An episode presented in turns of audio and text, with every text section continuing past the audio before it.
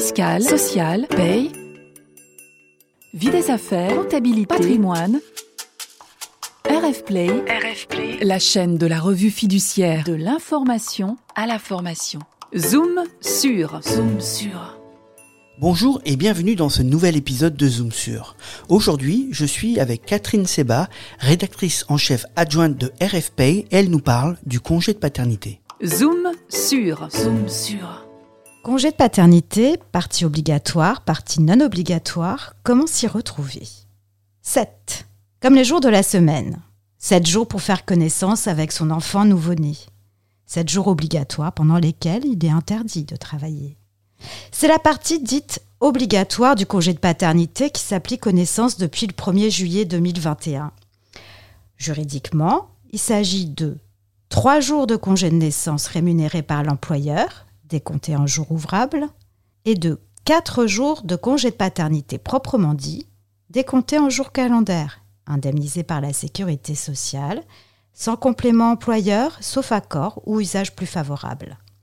Si le père ne remplit pas les conditions pour bénéficier de l'indemnisation de sécurité sociale, pas de panique, les 4 jours ne s'appliqueront pas. Pour le cas général, donc, le père aura 7 jours à prendre à la naissance. S'il avait posé des jours de congé payés et que la naissance est arrivée plus tôt que prévu, pas de panique non plus.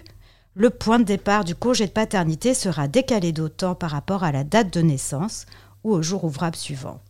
Et ensuite, il viendra une seconde partie du congé de paternité, pas obligatoire celle-là, à prendre dans les six mois de la naissance. Avant la réforme, le délai était de 4 mois. Cette seconde partie est de 21 jours, 28 en cas de naissance multiple. Ces 21 jours sont décomptés en jours calendaires. Elle peut être prise en une fois ou en deux fois avec 5 jours non fractionnables. Cette seconde partie est indemnisée par la sécurité sociale et là encore, pas de complément employeur obligatoire, sauf accord ou usage plus favorable. Vous avez suivi un petit cas pratique. Jean est papa d'un petit Léo né le 3 octobre. Il pose ses trois jours de congé de naissance payés les 4, 5 et 6 octobre. Et ses quatre jours de congé paternité proprement dit, indemnisés par la sécurité sociale, les 7, 8, 9 et 10 octobre. Il choisit de garder ses autres jours, les 21, pour décembre et mars. Il prend alors 5 jours les 20, 21, 22, 23 et 24 décembre, et le solde, les 16 jours restants, à partir du 1er mars. Retrouvez tous les podcasts de RF Play et plus encore sur rfplay.fr.